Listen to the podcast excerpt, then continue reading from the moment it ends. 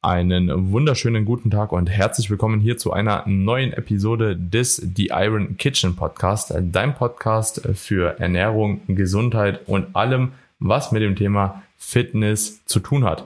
In der heutigen Episode sprechen wir über ein Thema, das viele von euch wahrscheinlich betrifft und viele sich wahrscheinlich auch etwas unnötigerweise vielleicht sogar Gedanken machen. Und zwar möchten wir mit euch einmal auf das Thema Wassereinlagerungen eingehen. Ich denke, besonders Frauen werden da auch immer mal wieder drauf zu sprechen kommen, aber es ist ja auch so, dass im Hinblick so auf fitnessorientierten Lebensstil, sage ich immer mal, das Thema Wassereinlagerungen auch eine hohe Bedeutung haben, immer mal wieder im Gespräch sind und dementsprechend möchten wir hier mal kurz drauf eingehen, wie es überhaupt zu Wassereinlagerungen kommt, wie man Wassereinlagerungen vielleicht auch aus dem Weg gehen kann und vieles mehr. Also ich freue mich auf jeden Fall auf die Episode.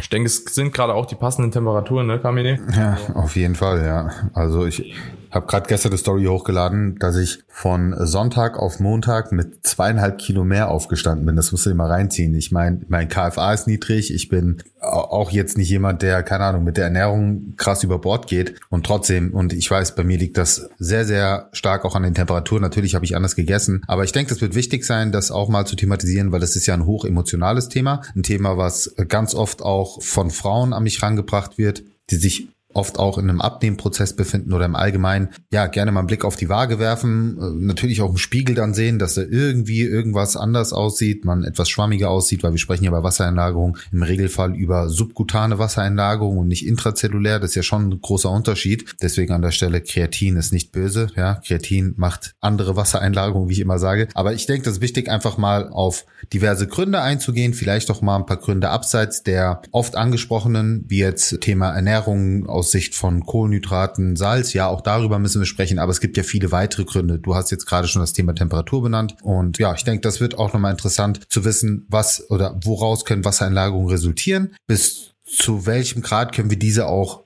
beeinflussen, also im Vorfeld als auch im Nachgang, das Wasser dann irgendwie wieder ausschwemmen. Wie lange müssen wir eventuell mit diesem Prozess rechnen und so weiter, um dann ein Stück weit auch mentale Entspannung in die Community reinzubringen, was dieses ja doch emotionale Thema angeht. Ich würde sagen, wir starten auch direkt mal mit dem Thema Ernährung. Ich denke, das ist relativ schnell erledigt. Wir haben das ja auch schon mehrfach angesprochen, aber trotz allem ist es immer noch ein sehr, sehr wichtiger Punkt, weil das nun mal, und ich denke, da sind wir uns beide einig, wahrscheinlich die Hauptursache bei den meisten sein wird, weswegen es von einem Tag auf den anderen auch mal ganz schnell zu größeren Fluktuationen kommen kann. Mhm. Ja, voll. Also grundsätzlich, wenn wir uns auch vielleicht ganz kurz, was du eben angesprochen hast, äh, auf das Thema einmal subkutan und zellulär halt vielleicht nochmal eingehen, dann ist es so, dass wir natürlich halt verschiedene Möglichkeiten haben, Wasser einzulagern und um das eventuell auf zellulärer Ebene auch direkt mal abzuschließen, weil ich denke, das wird wahrscheinlich in dieser Episode eher das unrelevantere Thema sein, beziehungsweise das Thema, was schnell abgehakt ist, haben wir ja nicht so viele Faktoren, um halt eben zellulär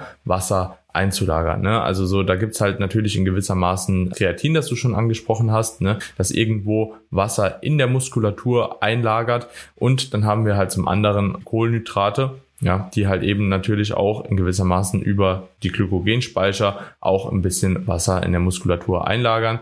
Ne? Und dementsprechend kann das natürlich auch schon mal als positiv eher abgestempelt werden. Ja? Also grundsätzlich ist es so, dass weder Kreatin noch ein, ich sag mal, physiologisches Maß an Kohlenhydraten, ja, also alles, was halt eben über den Erhaltungsbedarf hinausgeht, ne, darüber kann man halt eben wieder spekulieren, wo halt eben da beispielsweise dann Wasser eingelagert wird, wie viel halt eben rumschweren an Kohlenhydraten. Aber man muss halt eben sagen, dass sofern die Glykogenspeicher gefüllt sind, normalerweise ein normaler Ernährungsansatz, ja, da nichts problematisch ist, auch Kohlenhydrate zu konsumieren, sondern das wird, wenn die Form einfach positiv beeinflussen statt negativ beeinflussen. Ne? Also sonst spricht man ja auch immer von flach. Ne? Flach ist eigentlich, wenn du wenig Kohlenhydrate drin hast, plus dann natürlich auch weniger Volumen durch das gebundene Wasser im Muskel hast. Was auch vielleicht nochmal ganz spannend ist, so im Kontext Zellulite, um das vielleicht auch nochmal den Frauen ganz kurz zu verdeutlichen. Also bei einer subkutanen Wassereinlagerung würde sich euer Zellulite-Hautbild verschlechtern ja, weil sich das quasi äh, zwischen den Gewebe abzeichnet und dadurch eben die Dellen quasi noch mehr zum Vorschein kommen. Wiederum, wenn wir intramuskuläre Wassereinlagerung haben, intrazelluläre, dann kommt es zu dem Effekt, dass der Muskel praller wird und sozusagen nach, also die Haut mehr strafft und dementsprechend sich der Look verbessert. Und das ist eben ein ganz, ganz entscheidender Punkt und auch einer der Gründe, weswegen ich immer dazu auffordere, sich bitte zu informieren, was das Thema Kreatin und kreatinbedingte Wassereinlagerung betrifft, weil Wassereinlagerungen sind nicht Wassereinlagerungen. Und ich hoffe, das Beispiel macht euch nochmal deutlich, dass es da eben doch sehr große Unterschiede gibt und dass der Kosten-Nutzen-Effekt von Kreatin oder eben auch einem gut hydrierten Muskel auch im Sinne der Regeneration und Trainingsleistung im Übrigen sehr viele Vorteile mit sich bringt und da eben eine ganz klare Abgrenzung ist. So, aber an der Stelle setzen wir einen Punkt und ich würde sagen, wir kommen mal auf die Ernährung zu sprechen. Du hast jetzt äh, eigentlich schon so die zwei, drei Hauptfaktoren genannt, aber du kannst ja gerne nochmal zusammenfassen, bevor wir dann auf den nächsten Punkt zu sprechen kommen. Also aus Sicht der Ernährung, was sorgt für die stärksten, größten Wassereinlagerung. Und das Ganze bitte stärkste, höchste, immer neutral. Ne? Neutral objektiv, ja. das heißt jetzt nicht, dass was gut oder schlecht ist, sondern einfach in welchem Ausmaß findet das Ganze statt. Ja, also grundsätzlich haben wir, wie gesagt, hier die Kohlenhydrate, die in gewissermaßen Wasser binden. Also ich glaube, bei 1 Gramm Kohlenhydrat sind es ungefähr 2,7 Gramm zusätzliche Flüssigkeit, die gebunden wird. Ich glaube, damit ist das auch am wenigsten stark, also von dem Ausmaß. Ne? Erstmal wenn man sich das pro Gramm Kohlenhydrat quasi ranzieht, im Vergleich zu beispielsweise Kreatin und Salz. Ich muss wirklich zugeben, ich bin mir nicht ganz sicher, wie es bei Salz und bei Kreatin aussieht, in welchem Maß da Wasser eingespeichert wird. Das hängt auch nochmal stärker, glaube ich, davon ab, initial, wie viel Salz man normalerweise auch konsumiert. Also jemand, der beispielsweise am Tag in der Regel 5 Gramm Salz konsumiert, der wird bei einer Steigerung von 5 Gramm wahrscheinlich, wahrscheinlich, ich bin mir nicht ganz sicher, wahrscheinlich aber nicht so viel Wasser einlagern, beziehungsweise mehr Wasser einlagern wie eine Vergleichsperson, die beispielsweise am Tag 15 Gramm Salz schon konsumiert und dann halt eben noch 5 Gramm hochgeht. Also die Schwankungen sind dann wahrscheinlich halt eben ein bisschen irrelevanter. Einfach auch im Verhältnis gesehen. Wie viel das genau ist, ich glaube, das kann man im Internet tatsächlich nachlesen. Ich habe irgendwie dahingehend, glaube ich, mal pro Gramm Salz beziehungsweise pro 8 Gramm Salz oder so, ein Liter oder sowas irgendwie in der, äh, aber ich bin mir nicht, ja, wie gesagt. Also man äh, sagt so 8 Gramm Salz bindet ungefähr ein Liter Wasser. Ja, so ungefähr, ja. Also, und wie genau das ist, ich denke, das ist auch nochmal ein bisschen individuell und man kann es sowieso auch nicht genauso hochrechnen. Also, wenn man jetzt 8 Gramm Salz mehr konsumiert, dass man sich das versucht dann runterzurechnen, weil es spielen halt eben zu viele andere Einflussfaktoren dahingehend noch eine Rolle. Und genauso ist es halt eben auch bei Kreatin, hängt es auch wieder von der Menge ab, hängt von der Ernährung ab, die man halt eben zusätzlich hat. Also, man kann auch nicht sagen, nur weil man über eine Supplementation XY Gramm supplementiert, dass man dann so und so viel Wasser 100% genau bindet, weil wie gesagt, es schwindet und es geht und es hängt vom Training ab und so weiter und so fort. Aber was ich vielleicht noch ganz gerne ansprechen wollen würde, neben den äh, drei wahrscheinlich Haupteinflussfaktoren ist auch meiner Meinung nach die Verdauung ein Faktor, was ich jetzt auch noch zur Ernährung zählen würde, dass wenn die Verdauung in gewissermaßen irgendwo entweder steht oder einfach nicht richtig funktioniert, nicht richtig läuft. Man hat ja manchmal auch so ein mulmiges Gefühl, dass dahingehend auch sehr, sehr oft Wassereinlagerungen als Symptom beziehungsweise Resultat auch von den Verdauungsbeschwerden dann zum Vorschein kommen. Und das kann auch tatsächlich ziemlich starke Ausmaße annehmen, auch was den Gewichtseinstieg unter anderem halt eben beeinflusst. Jetzt nicht nur über beispielsweise Ausbleiben von Stuhlgang, also so eine Obstipation, sondern eben auch einfach in Form von der Optik per se, dass halt eben da mehr Wasser einfach im Körper herumschwirrt und das ist meistens auch subkutan tatsächlich. Wieso, weshalb, warum? Das finde ich immer sehr, sehr schwierig zu definieren, weil es halt wirklich verschiedene Ursachen haben kann. Aber es macht von der Optik her einen krassen Unterschied ja, ob die Verdauung funktioniert oder eben nicht. Also ich finde es gut, dass du den Punkt ansprichst. Es geht auch für mich Richtung entzündliche Prozesse. Das ist auch etwas, was äh, sehr stark unterrepräsentiert ist von den Infos, die man dann so dazu hört. Aber ich bin da voll bei dir, auch entzündliche Prozesse und gerade auch wenn man, äh, wie du auch schon angesprochen hast, verdauungsmäßig Probleme hat, vielleicht sogar auch unter einer entzündlichen Erkrankung leidet, vielleicht sogar einer chronisch entzündlichen Darmerkrankung, sei es Morbus Crohn, sei es Colitis ulcerosa oder was anderes, dann muss man sowieso immer damit rechnen, dass man mehr oder weniger starke Wassereinlagerungen hat hat. Äh, zum Beispiel auch, wenn wir bei dem Thema sind, Hashimoto ist ja auch eine entzündliche Erkrankung, äh, genauso auch bei Lipödem, Endometriose. Ich kann jetzt so viele Grunderkrankungen nennen, wo man einfach als Frau oder eben als Mann wissen muss, hey, das kann definitiv ein Faktor sein. Und ich finde es gerade hier besonders schwer, weil das kannst du halt nicht manipulieren. Also das kann, das kann einfach auftreten und du kannst es nicht nachvollziehen. Und das ist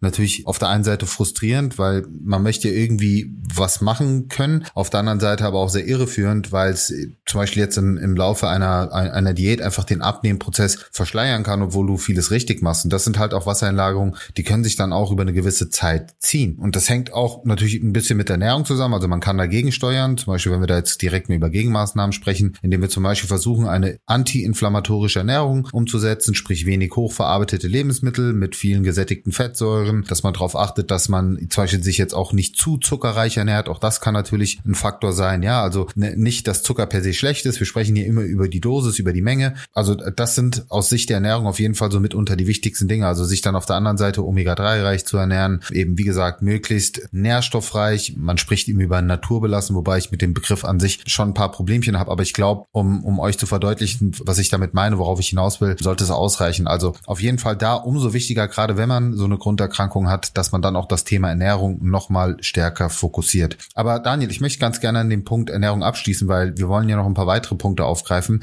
Was ich auch noch sehr spannend finde, auch einer unserer Routinen ist ja das Thema Bewegung und ja, auch ein Bewegungsmangel kann natürlich dazu führen, dass wir vermehrt Wassereinlagerung, zum Beispiel auch ein zu lange Stehen, was hier dazu zählt, was einfach damit zusammenhängt, dass natürlich der Blutkreislauf nicht optimal läuft. Ne? Also äh, Blutkreislauf nicht optimal ist. Also im Grunde genommen der, der Lymphfluss nicht angeregt wird. Deswegen tut ja Sport und Bewegung auch dahingehend gut. Genauso auch wie viel zu trinken, dass der Körper und die Niere immer wieder am Durchspülen ist. Aber Bewegungsmangel ist definitiv auch ein Faktor oder lange Stehen oder lange Sitzen. Kennen vielleicht einige, wenn sie irgendwie vier, fünf Stunden geflogen sind. Das sind alles Gründe dafür, weswegen man dann auch verstärkt Wasser Wasser gerade in den unteren Extremitäten einlagern kann. Ja, also das ist ja auch tatsächlich halt eben ein Teil oder ein Großteil, was bei der Physio oder was in der Physiotherapie halt auch beispielsweise im Krankenhaus angewendet wird. Also geht es halt auch ganz stark davon, beziehungsweise darüber, dass du halt eben mit einerseits Atmung halt eben den Rückfluss förderst mit Bewegung, also gerade große Gelenkbewegungen und aber auch natürlich alles, was halt eben damit irgendwo auch zusammenhängt. Ne? Also mit Lagerungen gibt's halt eben noch verschiedene Maßnahmen, dass man halt eben beispielsweise Beine hochlagert und so. Und tatsächlich gilt das nicht nur für bettlägerische Patienten, sondern auch für Personen im Alltag. Ne? Wenn du den ganzen Tag einen Bürojob hast und dich halt eben kaum bewegst, ja, dann wird halt eben auch genau dasselbe für dich gelten. Ne? Also man muss es auch, muss man auch ganz klar nicht übertreiben. Also ich denke, unsere Community ist auch schon irgendwo gesundheitsorientiert unterwegs. Die meisten werden halt eben schon mittlerweile wahrscheinlich darauf achten, dass sie ausreichend Schritte am Tag gehen, beziehungsweise ein bisschen auf ihre Alltagsaktivität achten. Wahrscheinlich auch egal in welcher Form, ein bis mindestens oder mindestens ein bis viermal in der Woche Sport machen. Und dementsprechend muss man natürlich auch sagen, dass das Ganze auch so ein bisschen abzugrenzen ist. Also mehr ist nicht immer mehr auch in dem Zuge. Ja, kann, also kann auch ins Gegenteil gehen. Ne? Also genau, wenn du jetzt ja. zu viele Schritte sammelst, dann kann das auch dazu führen, dass dadurch wieder mehr Wassereinlagerungen entstehen, was auch irgendwo stressbedingt ist. Ist übrigens auch ein sehr, sehr schöner Switch, nämlich äh, Stress allgemein, Stress, Schlafmangel, also chronischer Stress, äh, dauerhafter äh, schlechter Schlaf, braucht man sich auch nicht wundern, wenn man da vermehrt Wassereinlagerungen hat. Also Cortisol ist ja sowieso für mich einer der größten Diätkiller, wie ich immer wieder sage, aus mehreren Gründen. Und gerade im Kontext Wassereinlagerung, ne, da jetzt Tipps zu geben, ich glaube, da kann jeder selbst sich an die Nase packen und versuchen, da was zu verändern, zu optimieren. Aber Stress ähm, im Sinne von körperlichen Stress, im Sinne von psychischen Stress, im Sinne von auch ja schlechten Schlaf und daraus resultierenden Stress. Das sind auf jeden Fall alles Faktoren, die einen sehr, sehr großen Einfluss haben. Genauso im Übrigen auch wie hormonelle Schwankungen. Ich denke, das ist auch etwas, womit viele Frauen sich in der PMS-Phase oder kurz davor konfrontiert sehen, dass, oder natürlich auch in den Wechseljahren, will ich an der Stelle angemerkt haben, wo natürlich auch ein großer hormoneller Umschwung stattfindet, Schwangerschaft sowieso, wobei in der Schwangerschaft das natürlich auch mh, hm, aufgrund des, naja, ne, Fötus und so weiter, ja. nochmal ein äh, anderes Thema ist. Aber zum Beispiel auch durch die Pille. Ja, auch Medikamente greifen damit ein. Es gibt zum Beispiel einige Blutdruckmedikamente, Cortison, auch ein sehr, sehr bekanntes Präparat. Das sind natürlich auch alles Dinge, die enorm in den Wasserhaushalt eingreifen. Und das ist jetzt die Frage, kann ich da was machen? Schwierig, ne? Also äh, willst du die Medikamente absetzen? Nein. Was kannst du machen in der PMS-Phase? Naja, du kannst versuchen, kann, also kannst mit sowas wie Agnus Castus arbeiten, ne? also Menschchef-Extrakt, was ein, vielleicht ein bisschen helfen kann, aber auch da wird's halt irgendwann schwierig und ähm, von dem her Wassereinlagerung, ich glaube, das sollte auch eine ganz wichtige Message sein, sind ja bis zu einem gewissen Grad auch einfach zu akzeptieren. Ja, wichtiger Punkt. Das ist also wichtiger Punkt. Das ist also ich denke, das ist sogar das Wichtigste, wenn wir uns das Ganze hier halt eben nochmal genauer oder mehr und mehr bewusst machen. Ne? Also einfach dieses Bewusstsein erschaffen oder schaffen, dass Wassereinlagerungen da sein können und dass es auch okay ist, Wassereinlagerungen halt eben zu gewissen Zeitpunkten zu haben. Dass sie halt genau. Sind. Ja, Auf jeden Fall. Und es ist auch vollkommen in Ordnung,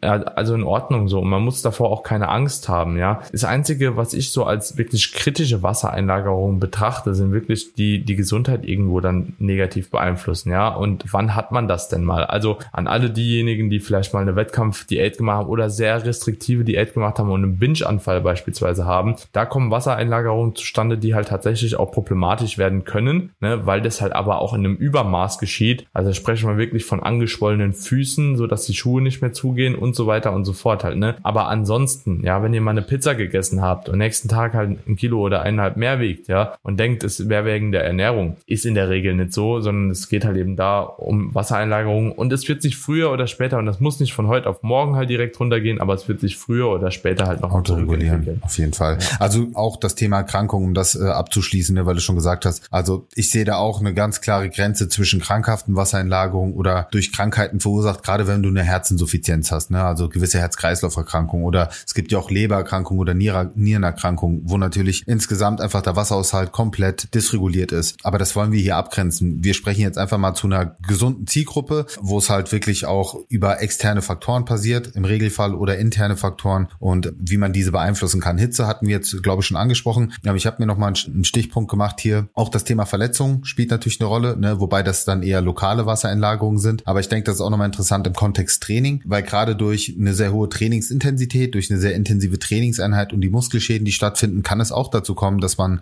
am Folgetag mehr Wassereinlagerung hat. Also bei mir standardmäßig, ich sag's immer wieder nach einem Beintraining, ich hatte es gerade gestern wieder, habe ich immer mehr Gewicht auf der Waage. Das, das ist einfach so. Das ist total unabhängig bei mir auch von der Ernährung, weil das so ein enormer Stress ist, weil ich mich so aus dem Leben schieße beim Beintraining und auch gut verkatert bin, dass bei mir als Resultat einfach Wassereinlagerungen vorhanden sind. Ja, bei ganz vielen Athleten tatsächlich, ja. Deswegen, die, man sagt ja auch dann so, die, die Beine laufen zu. Aber wir haben jetzt mit, mit die wichtigsten Punkte, glaube ich, genannt. Ja, man könnte jetzt auch Alkohol und so weiter mit reinbringen, aber äh, wir trinken ja kein Alkohol. Was ich ganz interessant fände, wäre vielleicht nochmal drauf einzugehen. Wie sieht es eigentlich aus? Gibt es Lebensmittel, die entwässernd sind? Gibt es Maßnahmen, die du vielleicht auch bei Athleten einsetzt, die entwässernd wirken können? Also ich erinnere mich zum Beispiel noch bei meiner damaligen Prep, dass ich dann Brennnesseltee getrunken habe, was bei mir sehr gut funktioniert hat, aber halt nicht nur einen Beutel, sondern da habe ich schon gut was reingehauen. Grüner Tee hatte ich zum Beispiel zu der Zeit sehr, sehr viel getrunken. Und was hatte ich noch drin? Ach genau, Löwenzahnextrakt hatte ich genommen. Das war aber eher so ein bisschen, um, um die Leber zu unterstützen, um die Leberfunktion zu unterstützen. Das war noch was. Fällt dir da noch was? Also aus Richtung so, so Tee oder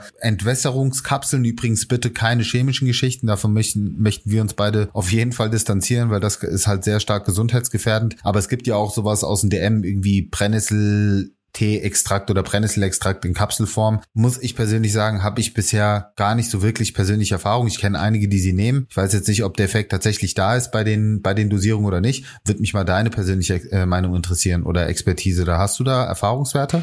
Hm, also grundsätzlich, was vielleicht direkt dazu gesagt werden muss, ich bin kein großer Fan von jeglichen Entwässerungshilfsmitteln, einfach weil es meistens halt eben auch einfach den Look beziehungsweise so die Form nicht wirklich positiv beeinflusst. Ja, also man stellt sich das immer so schön vor, okay, ich nehme halt eben jetzt Entwässerungsmittel 1, Entwässerungsmittel 2, keine Ahnung. Und am Ende des Tages so wird die Form gar nicht wirklich positiv beeinflusst, sondern ihr werdet halt einfach, was wir eben schon behauptet haben, beziehungsweise gesagt haben, sowohl subkutanes Wasser verlieren als auch zelluläres Wasser. So, aber keiner weiß wirklich, wie viel oder wie der prozentuale Anteil halt eben davon ist. Und das ist halt eben eher gefährlich, wenn es darum geht, halt dass man in gewissermaßen irgendwo gar kein, also was heißt gefährlich? So, es kommt ja auf die Situation an, wenn man in einem höheren Körperfettanteil ist, macht es sowieso meiner ja, Meinung nach also gar keinen Sinn. Ich glaube, so. wir müssen da unterscheiden zwischen, zwischen jetzt Wettkampfathleten, die du betreust, wo sich der Look verschlechtern kann, auch wegen dem Aldosteronspiegel. Wir sprechen jetzt hier zu einer an, ja, an anderen, aber, anderen aber Zielgruppe. aber trotzdem, also ich sehe es wie du. ich sehe da trotzdem nicht die Notwendigkeit. Bin ich total bei dir. Aber ich kann ja. verstehen, dass es,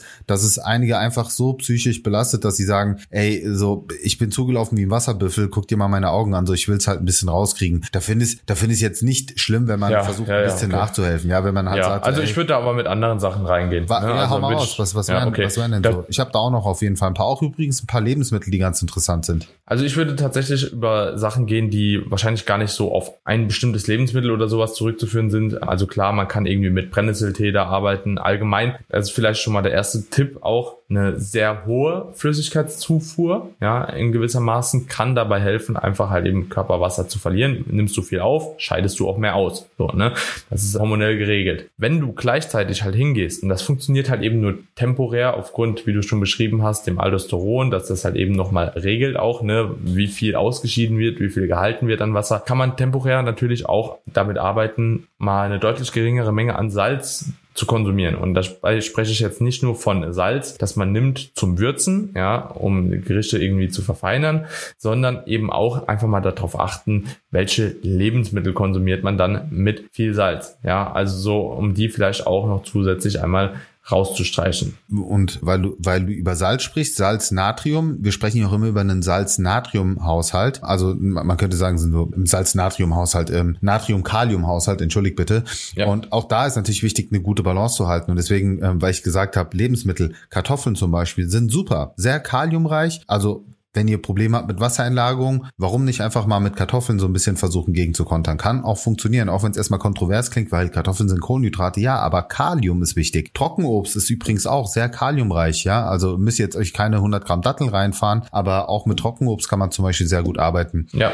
Artisch definitiv. Artischocken finde ich super interessant, so als, als Leber-Detox, äh, sagt man ja ganz oft. Und Spargel im Übrigen auch, weil es halt harntreibend ist. Es stinkt zwar wie Sau, das kennt jeder, aber Spargel ist an sich auch ein, ein gutes Lebensmittel und allgemein einfach sehr viel Gemüse und Obst, was ja wasserreich ist. Also auch sowas wie Gurke, Zucchini zum Beispiel, äh, Wassermelone, alles, was einen hohen Wassergehalt hat und, und an sich auch Nährstoffe liefert, kann auf jeden Fall Sinn machen. Aber schlussendlich läuft es darauf hinaus, dass man dadurch eben mehr Wasser konsumiert. Das ist, das ist ja auch ein Fehler, der oft gemacht wird, Daniel. Kennst du vielleicht auch, oh, ich habe Wassereinlagerung und deswegen trinke ich jetzt weniger Wasser. Das ist das Schlechteste, was du machen kannst. Also gerade dann, wenn du sehr viel Wassereinlagerung hast, solltest du sogar noch mehr trinken als sonst, um quasi den Körper dazu anzutreiben, mehr Wasser auszuspülen. Aber ich verstehe, dass das erstmal für den Laien total unlogisch klingt. Ja, so, so, so wie ein, so wie ein Refeed. So, du sollst mehr essen, um deinen Stoffwechsel anzukurbeln, um wieder besser zu, so, ne, genauso kann ich mir halt vorstellen, dass es auch beim Thema Wasser. Also auch da, trinken, trinken, trinken, trinken. Hilft ja. nur.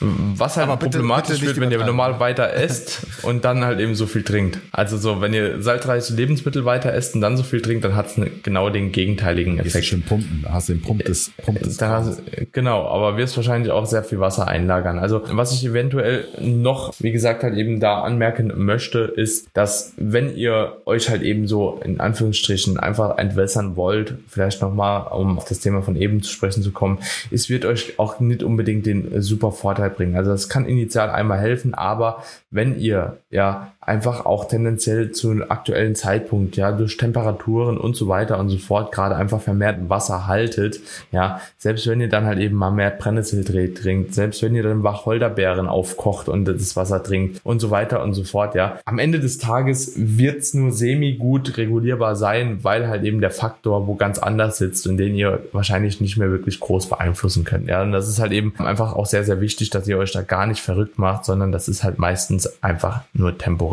wichtig. Noch abschließend vielleicht, ja. Ja, ich würde auch sagen, abschließend, ich denke, an, an der Stelle können wir auch einen Punkt setzen. Man könnte jetzt sicherlich noch mehr ins Detail gehen, aber ich denke, so im Groben ist verständlich geworden, was so die Gründe sein können, bis zu welchem Punkt wir Einfluss nehmen können und bis zu welchem Punkt wir das einfach auch dann akzeptieren und über uns ergehen lassen. Was ganz, ganz oft helfen kann, ist tatsächlich sich zu entspannen, Stress rauszunehmen, auch wenn man zum Beispiel ähm, diätbedingte Wassereinlagerung hat und einen enorm hohen Cortisolspiegel sich dann aufgebaut hat. Auch da kann es sinnvoll sein, sich wirklich mal eine Pause zu nehmen, mal ein paar trainingsfreie Tage einzulegen, vielleicht auch mal mit den Kalorien etwas höher zu gehen, mal die Seele baumeln zu lassen oder einfach mal einen Wochenendtrip zu machen mit seinen Liebsten. Und ganz viele erleben dann in dieser Zeit auch ja ein massiven Drop vom Gewicht, was einfach auch Wassereinlagerungen waren, die Cortisolbedingt waren. Ne? Obwohl man mehr gegessen hat, obwohl man aus seiner gewohnten Routine ausgebrochen ist. Es ist mental extrem schwer, sich darauf einzulassen. Ich kann euch nur sagen, macht es, auch mir viele schwer, aber das ist dieses Springen ins kalte Wasser. Und wenn man es dann mal durchlebt hat und wirklich auch diese Effekte gespürt hat, dann traut man sich auch in Zukunft das häufiger mal zu machen. Aber dieses, ich bin verbissen und komme nicht weiter und jetzt bin ich noch verbissen und disziplinierter und komme immer noch nicht weiter und ich sag mal, dieses aggressive Dagegenarbeiten führt eigentlich nur zu einer Gegenreaktion. Und da, das kann ich euch anekdotisch sagen, das kann wahrscheinlich auch ein Daniel bestätigen und viele andere Coaches da draußen. Aber wir verstehen natürlich auch, dass es mental eine Herausforderung ist in so einer Situation, sich dann auch dem hinzugeben und zu akzeptieren und zu sagen, okay, ich muss jetzt einfach mal genau das Gegenteil dessen tun, was in meiner Wahrnehmung, was in meiner Logik das Richtige wäre. Und deswegen das einfach nochmal so als abschließende Worte, die ihr euch hoffentlich zu Herzen nehmt. Genauso auch wie unsere Bitte,